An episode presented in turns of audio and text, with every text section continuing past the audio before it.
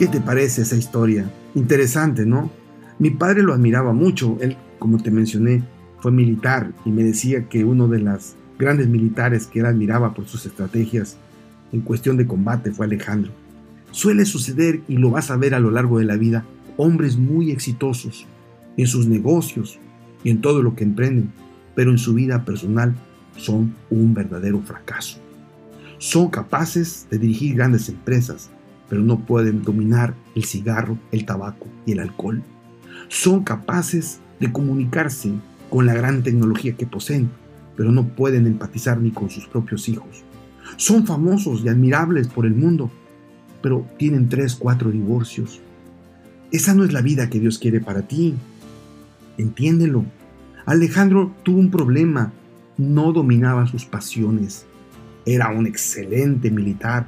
Fue instruido por Aristóteles, como te mencioné. Pero de nada sirve la buena educación si no hay una transformación del corazón. Y eso solo Jesucristo lo puede lograr en tu vida. No importa si eres ignorante o educado, Él puede refinarte, pulirte, pero te puede dar lo más importante, sabiduría.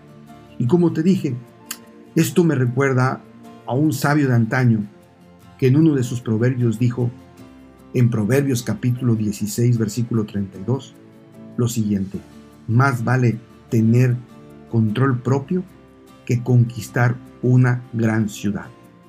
¡Wow! De la misma forma existen muchas personas que son capaces de hacer grandes conquistas, pero son impotentes para dominarse a sí mismas.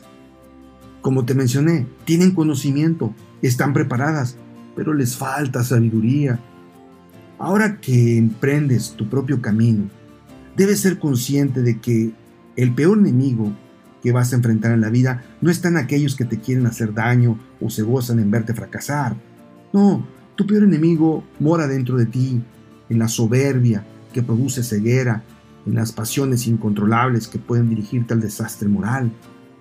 Si las reconoces a tiempo y con la ayuda de Dios y te acercas a Él y le pides a Jesús que gobierne tus apetitos, ese será el rasgo distintivo de un verdadero triunfador.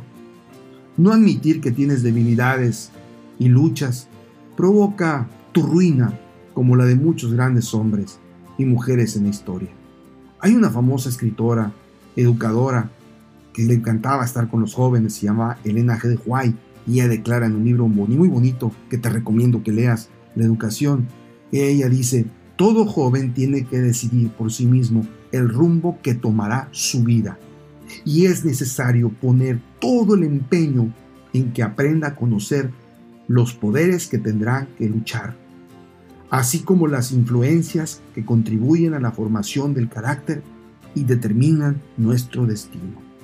Por lo tanto, querido joven, querida señorita, tú que me escuchas, cuida tus pensamientos, porque se van a volver palabras. Cuida tus palabras, porque se van a volver actos. Cuida tus actos, porque se van a volver costumbre. Cuida tus costumbres, porque van a forjar tu carácter. Cuida tu carácter, porque formarán tu destino. Y tu destino será tu vida. Eso fue lo que dijo Mahatma Gandhi. Así que yo te invito a que tomes la rienda de tu vida. Sir Alex Ferguson, el gran entrenador del famoso equipo inglés Manchester United, que ganó 38 copas, dos Champions League, tres Europa League y todos los torneos locales e hizo de un equipo mediocre uno de los equipos más costosos de la historia, dijo una gran verdad.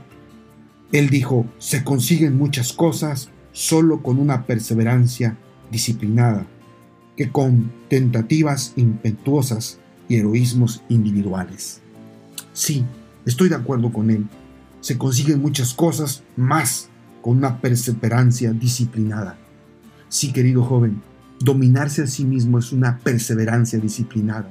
Levantarse temprano, tomar agua, hacer ejercicio, llenar tu mente de pensamientos positivos con la palabra de Dios, buscar a Dios.